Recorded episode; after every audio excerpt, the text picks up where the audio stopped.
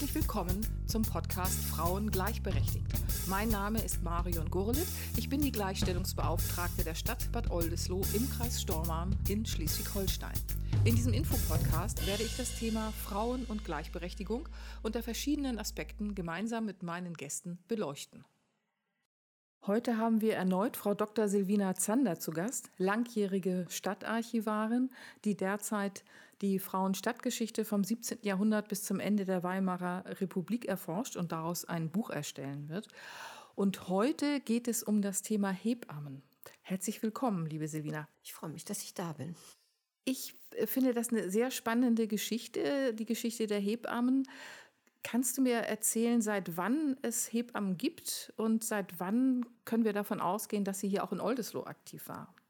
Also Hebammen gibt es sicherlich so lange, wie Frauen Kinder bekommen. Frauen haben immer sich gegenseitig geholfen, wenn es ans Gebären ging.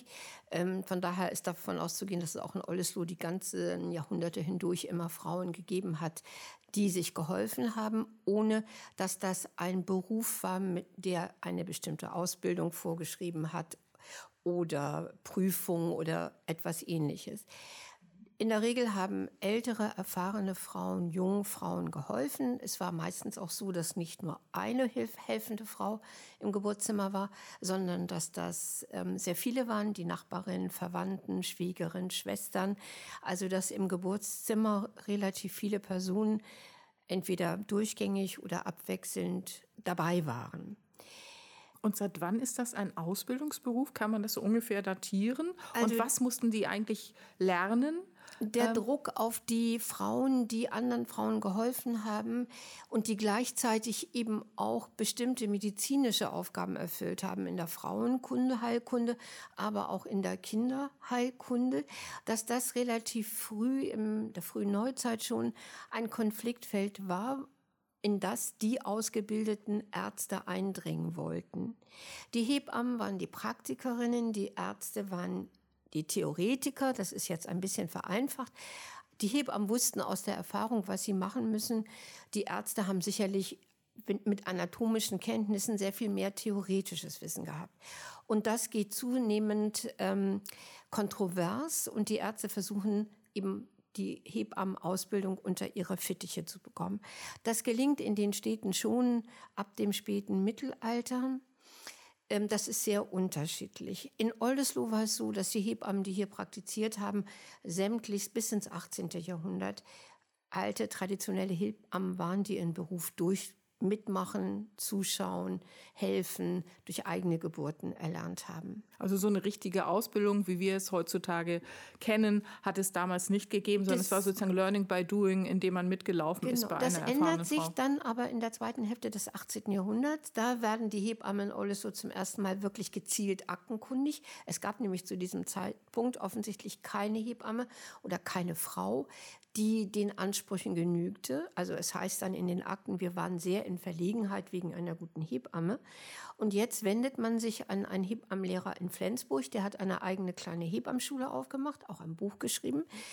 Und an den wendet man sich, Herr Bössel, und fragt, ob er ein gutes Subjektum hätte, das diese Ausbildung machen kann. Und er hat dann eine Frau, eine Witwe, klassischerweise, denn Hebamme durfte nur werden, wer entweder verheiratet war ledig, das ging aber auch als Witwe. Aber äh, verheiratet mit Kindern, das war schwierig, sie auch schwer unter einen Hut zu bekommen.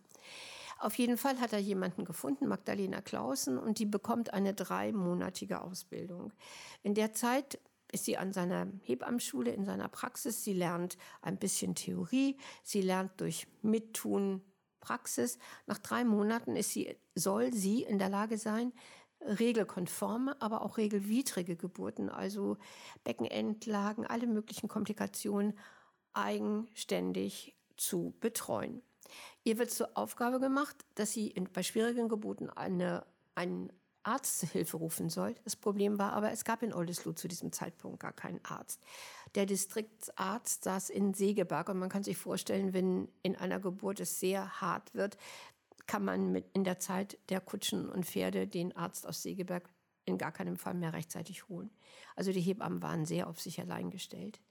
Und es gab zum damaligen Zeitpunkt auch nur diese eine, die Frau Klausen.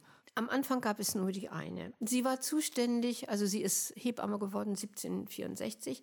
Sie hatte einen relativ großen Bezirk, also ganz Oldesloe. Sie hatte so 60 bis 70 Geburten im Jahr. Dazu gehörten aber auch noch zwei Dorfschaften, Wankendorf ähm, aus dem Amt Travental. Das ist ja relativ weit weg, wenn man die Wege zu Fuß machen muss. Und in den Dörfern, da haben sich dann die traditionellen Hebammenfrauen noch lange gehalten, weil man lieber die gerufen hat als die Hebamme aus Oldesloe. Dann mussten die Einwohner immer Strafe zahlen, weil sie die ordentliche Hebamme nicht gerufen haben. Und was hat so eine ordentliche Hebamme verdient? Und, und wie lang ist ungefähr so ein Arbeitstag? Wie, wie muss ich mir das vorstellen? Geburten können ja ewig dauern. Ja, also sie hat am Anfang, als Frau Klassen kam, hat sie 25 Reichsmark, äh, Reichstaler im Jahr verdient. Das ist fast nichts. Die Ausbildung hat 100 Reichstaler gekostet und die Fahrt von ihr nach, von Flensburg nach Oldesloe musste man auch mit 25 Talern veranschlagen. 25 im Jahr, allein das sind ja die Reisekosten. Und die Stadt Oldesloe hat von ihr verlangt, dass sie die Kosten alle abbezahlt. Ah, also und, man hat sozusagen die Reisekosten verauslagt. Genau, und, und die Ausbildungskosten auch. Und aha. bei ihrem mini-kleinen Gehalt, wie soll sie das abzahlen? Das heißt, von ihrem winzigen Gehalt ist immer noch was abgegangen. Sie hat nebenbei auch noch gesponnen und genäht, also sich mit Handarbeiten versucht, an Zubrot zu ernähren. Ganz schwierig wurde es für sie 1770, da ist sie nämlich unehelich Mutter geworden. Und das fand man so moralisch empörend, dass man ihr das Gehalt komplett gestrichen hat. Und sie hat wohl viele Frauen verloren als Kundinnen, zumal man dann eine zweite Hebamme zugelassen hat, Frau Thomsen. Und äh, die war Oldesloerin und die hat ihr sicherlich sehr viel an Frauen einfach abgenommen, sodass sie nur sehr, sehr wenig Geburten hatte. Sie hat am Ende von der Armenhilfe gelebt. Also sie ist sozusagen auch durch den, durch den Beruf und durch die uneheliche Geburt äh, verarmt, weil man gesagt hat, das ist moralisch verwerflich und, und es wird sicherlich auch schwer gewesen sein, als ledige Mutter mit einem Kind dann äh, zu einer anderen Frau zu gehen und der bei der Geburt zu helfen. Ja, und also das sie Kind war, irgendwo zu lassen oder mitzunehmen, oder? Ja, sie war eine sehr, sehr gute Hebamme offenbar. Also das war ihr Vorteil. Die zweite Hebamme, die dann kam, die hat das öfter in den Aktenspuren hinterlassen, weil die Geburten nicht so gut ausgegangen sind. Also das kann man aber natürlich jetzt überhaupt nicht mehr nachweisen, wer wie viele Geburten hatte im Einzelnen. Ja, und sie also wirklich sehr, sehr geringes Gehalt. Und ähm, sie haben dann noch Geld bekommen, das durften sie sammeln, bei Hochzeiten zum Beispiel. Da durfte die Hebamme sammeln gehen. Und äh, je nachdem, wie hoch der Rang der betreffenden Brautleute war, haben die dann eben Geld geben müssen, sodass sie da immer noch ein kleines Zusatzverdienstchen hatte. Also es ist praktisch eine Spendendose rumgegangen. Ich übertrage das jetzt ja. mal auf die heutige Zeit, äh, damit die Hebamme ähm, etwas zum Leben hat. Genau. Und, und, sie musste ja auch sicherlich von Flensburg kommend hier sich erstmal eine Wohnung äh, suchen, war also fremd äh, und hat wahrscheinlich kann ich mir das vorstellen, auch Schwierigkeiten gehabt, auch durch diese uneheliche Geburt, dann überhaupt sich hier sozusagen äh, zu setteln. Das wird genau. schwierig gewesen sein. Aber sie wird auch nicht weggekommen sein, weil sie ihre Schulden abbezahlen musste, oder? Ja, ja, nee, eine andere Alternative hatte sie nicht. Sie musste ja auch erstmal von den Obrigkeiten anderer Städte dann gerufen werden als Hebamme. Was sie auch nicht mehr durfte, war natürlich Mittel an Frauen zu verabreichen, die abortiv wirkten. Das ist sicherlich eines der Frauenwissen gewesen, dass man sich geholfen hat bei nicht gewollten Schwangerschaften. Das durften sie offiziell nicht machen. Dafür gab es andere Frauen, sogenannte Kräuterweiblein, die ein paar Mal in den Akten aufscheinen. Einmal im 17. Jahrhundert eine Frau, an die sich Frauen wandten, wenn es schwierig wurde, heißt es schamhaft. Und ähm, selbst noch in der Mitte des 19. Jahrhunderts gibt es eine Frau, die Kräuter weitergibt an, an Frauen, die sagen, sie kriegen ihre Regel nicht. Das muss eine Verhaltung sein. Also wo offiziell nicht von Schwangerschaft gesprochen wird, sondern von einer Verhaltung der Regelblutung. Also das gab es immer. Sie durften keine Frauenheilkunde mehr in dem klassischen Sinne machen und auch keine Kinder mehr behandeln. Und wenn sie Mittel verabreichten, durften sie die nicht mehr selber machen, wie früher, wo die dann eben die Kräuter gepflückt haben, sondern sie mussten sie in Apotheken kaufen. Man sieht also, dass da die männliche Medizin jetzt sehr stark eindringt und die Rechte der Hebammen einschränkt. Ab wann ist das ungefähr zu vermerken? Also das ist sicherlich der Prozess fängt in, in der frühen Neuzeit an. In Oldesloe ist es deutlich zu erkennen, es gab ja einen Apotheker Lorenzen, der schon versucht, Fuß zu fassen, auch in der Geburtshilfe. Das gelingt dann aber nachweislich erst dem Dr. Hagelstein, bekannt eben auch vom Oldesloher Bad. Der hatte eine Ausbildung in Geburtshilfe, sogar eine praktische. Und der hat sich 1799 hier als Arzt niedergelassen und der ist dann tatsächlich gerufen worden, wenn Geburten schwierig wurden. Also wir haben einen sehr langen Geburtsbericht, wo eine Frau ihr sechstes Kind bekommt. Das Kind liegt so, dass ähm, der Rücken führt. Also das Kind ist eigentlich kann so nicht geboren werden. Es wird dann versucht zu, gewenden, zu wenden. Das gelingt der Hebamme nicht. Sie ruft aber ewig lange den Arzt nicht. Und Lorenzen kommt und sagt, er kann nichts machen. Dann kommt Hagelstein und der wendet das Kind in der Tat. Das Kind ist natürlich tot und die Mutter stirbt auch kurz darauf. Und der Fall wird dann untersucht und deswegen äh, ist er halt in den Akten erhalten. Aber das ist für Hagelstein sozusagen eine der ersten Geburten, die er geleitet hat und die dann wo er sich als Macher und Retter hat profilieren können. Und er ist danach sicherlich wahrscheinlich von reicheren Leuten auch ähm, gerufen worden. Obwohl man sagen muss, die Geburtshilfe blieb in Frauenhand bis Anfang des 20. Jahrhunderts. Was ja eine lange Zeit ist. Und äh, weißt du, wie teuer so eine Geburt gewesen ist? Also was mussten sozusagen die, die Frauen bzw. die Eheleute zahlen, wenn sie eine Hebamme gerufen haben? Also das war gestaffelt nach, ähm, nach Rang und Einkommen wenig, wirklich sehr, sehr wenig. Also sie hat wenig dafür bekommen. Andere Dienstleistungen mussten deutlich teurer bezahlt werden. Wie gesagt, in Armut am Ende das hat nicht viel eingebracht. Und ist das häufig passiert bei Hebammen, dass sie sozusagen in Armut verstorben sind? Also ich kenne jetzt nur diesen einen Fall. Die Hebammen der späteren Zeit waren dann oft verheiratet tatsächlich, also entgegen der früheren ähm, Richtlinie. Das heißt, das ist schwerer nachzuweisen, weil die ja dann, ähm, da hat der Mann dann ja verdient und dann kann man nicht sagen, was ihr eigenes Einkommen gebracht hat. Frau Thomsen, die zweite Hebamme, die äh, war mit einem Schuster verheiratet. Schuster haben traditionell auch nicht so viel verdient. Deswegen hat sie sicherlich auch diesen Zu-Job gesucht. Die ist gleichzeitig noch Leichenbitterin gewesen. Aber auch sie hat sich dann eben noch eine zweiten, zweiten Auf, zweite Aufgabe gesucht, durch die sie Geld verdienen konnte. Was ist das, Leichenbitterin? Ähm, sie hat, äh, wenn jemand gestorben war, dann die Nachbarn gebeten zu kommen, also eingeladen sozusagen zur Totenwache. Ah ja, okay. Ja. Und dafür hat sie dann eben auch eine kleine Gebühr bekommen. Also das war jetzt nicht unbedingt ein Beruf, bei dem man äh, gut verdient hat. Das ist ja heutzutage eben, auch nicht so. Ist ja auch nicht anders, genau. Genau. Man muss schon sagen, die Hebammen sind sicherlich sehr hm, tüchtig gewesen, die meisten wahrscheinlich. Es sind zwar viele Frauen bei den Geburten auch gestorben. Man muss aber sehen, das waren ja viele Frauen, die haben acht, elf Kinder bekommen, sechs Paare. Das heißt, da ist ja alles relativ schon schlaff. Das heißt, Kinder sind oft in, in Geburtspositionen gerutscht. Also, dass der Rücken führt, eine Hand führt, ein Bein führt. Und das alles zu bewältigen. Und sie haben es ja auch in vielen Fällen bewältigt. Das ist ähm, natürlich jetzt nicht mehr ganz genau nachzuvollziehen. Das ist sicherlich übertrieben, sie sozusagen zu den Göttinnen und den superweisen Frauen zu stilisieren. Aber sie waren sicherlich, äh, wenn sie viel Praxis hatten, gute Handwerkerinnen. Mhm.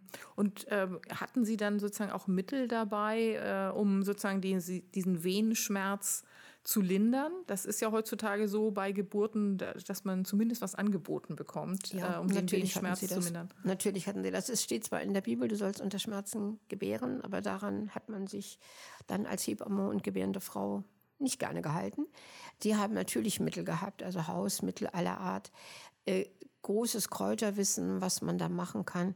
Sicherlich auch Schlafmohn eingesetzt. Also ähm, und Alkohol zum Betäuben dass die Frauen dann irgendwas getrunken haben, Wehen anregend. Man hat ähm, Schröpf, geschröpft manchmal. Das ist ja damals so eine Allzweckwaffe gewesen, die man eingesetzt hat. Dann hatten in Oldesloe die Hebammen auch einen Geburtsstuhl. Also geboren ist dann meistens im Stehen oder im Sitzen oder auch im Bett liegen. Das ist dann nachher die Position, die die Ärzte bevorzugen.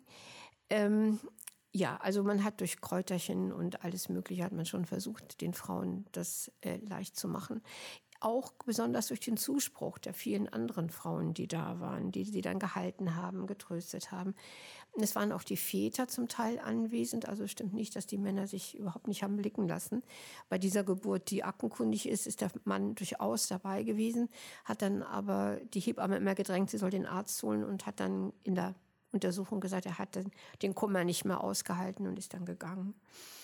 Aber die Frauen sind geblieben, die anderen. Wahrscheinlich sind auch viele Männer dann dabei gewesen, weil ich denke, die werden jetzt nicht alle Riesenhäuser oder Wohnungen gehabt haben, sondern zum Teil eben auch nur einen gemeinsamen Wohnraum, sodass ähm, auch dadurch wahrscheinlich die Anwesenheit bedingt war. und er hat sie auch gehalten. Also wenn, hm. wenn sie im Stehen waren, da haben die Männer die Frauen auch oft gehalten. Das ist ja auch nicht ganz einfach, eine gebärende Frau so festzuhalten. Hm. Und das sind sozusagen die beiden ersten Hebammen, die man, die man nachweisen kann hier für Bad Oldesloe, die Frau Klausen und Frau Thomsen. Genau, das sind die ersten, von denen man etwas mehr weiß. Also es gibt Akten von früher, wo das heißt, es sind zwei Hebammen gerufen worden, die haben eine Totgeburt begutachtet. Ähm, das ist so im 17. Jahrhundert. Man kann in den Akten dann später sehen, wie die hm, ja, wie die Position der Hebammen schwächer wird. In späteren Fällen, also im 19. Jahrhundert, wenn da irgendwas zu begutachten ist, dann werden oft die Ärzte gerufen. Dann gibt es ja Ärzte in Oldesloe, zum Beispiel, wenn eine Frau ähm, verdächtigt wird, abgetrieben zu haben und behauptet, nein, das hätte sie nicht, das sei eine verhaltene Blutung gewesen, die sei halt abgegangen. Ähm, dann wird das Abgegangene untersucht, das macht jetzt der Arzt und nicht mehr die Hebamme. Und die Frau zu untersuchen, ob sie schwanger war, das macht dann manchmal die Hebamme, meistens aber auch schon der Arzt. Also da hat sie gewisse Kompetenzen verloren, obwohl beide bei Frühschwangerschaften das noch nicht feststellen konnten, ob die Frau nun wirklich schwanger war oder nicht. Also man sieht das sozusagen in diesen, in diesen, dieses weibliche Berufsfeld Hebamme, äh, dann eben die, die Herren eingedrungen sind, Apotheker Lorenzen und, und äh, der Arzt Hagelstein. Dr. Hagelstein für ja. Bad Oldesloe. Das wird ja in anderen Orten genauso gewesen ja. sein. Und das heißt, es hat ja auch die Stellung der Hebamme äh, dann geschwächt, sozusagen, wenn man davon ausgegangen ist, äh, die Männer haben ein höheres medizinisches Wissen. Ja, sicherlich. Also wenn es schwierig wurde oder wenn man viel Geld hatte, dann hat man eben lieber zu dem Mann gegriffen. Das ist ja heute auch noch oft so. Ja, genau. Aber trotz alledem muss man eben sagen, die Masse der Geburten ist weiterhin von den Hebammen betreut worden. Also das dauert lange, bis dann die Krankenhausgeburt ähm, sozusagen 100 Prozent fast wird. Also heute ist ja Hausgeburt wirklich marginal. Ja, dann bedanke ich mich für diesen Einblick äh, in einen Teil der Frauenstadtgeschichte, der Frauengeschichte allgemein. Ich fand das sehr spannend wieder und ich freue mich auf unseren nächsten Termin. Dankeschön, Silvina. Bitteschön.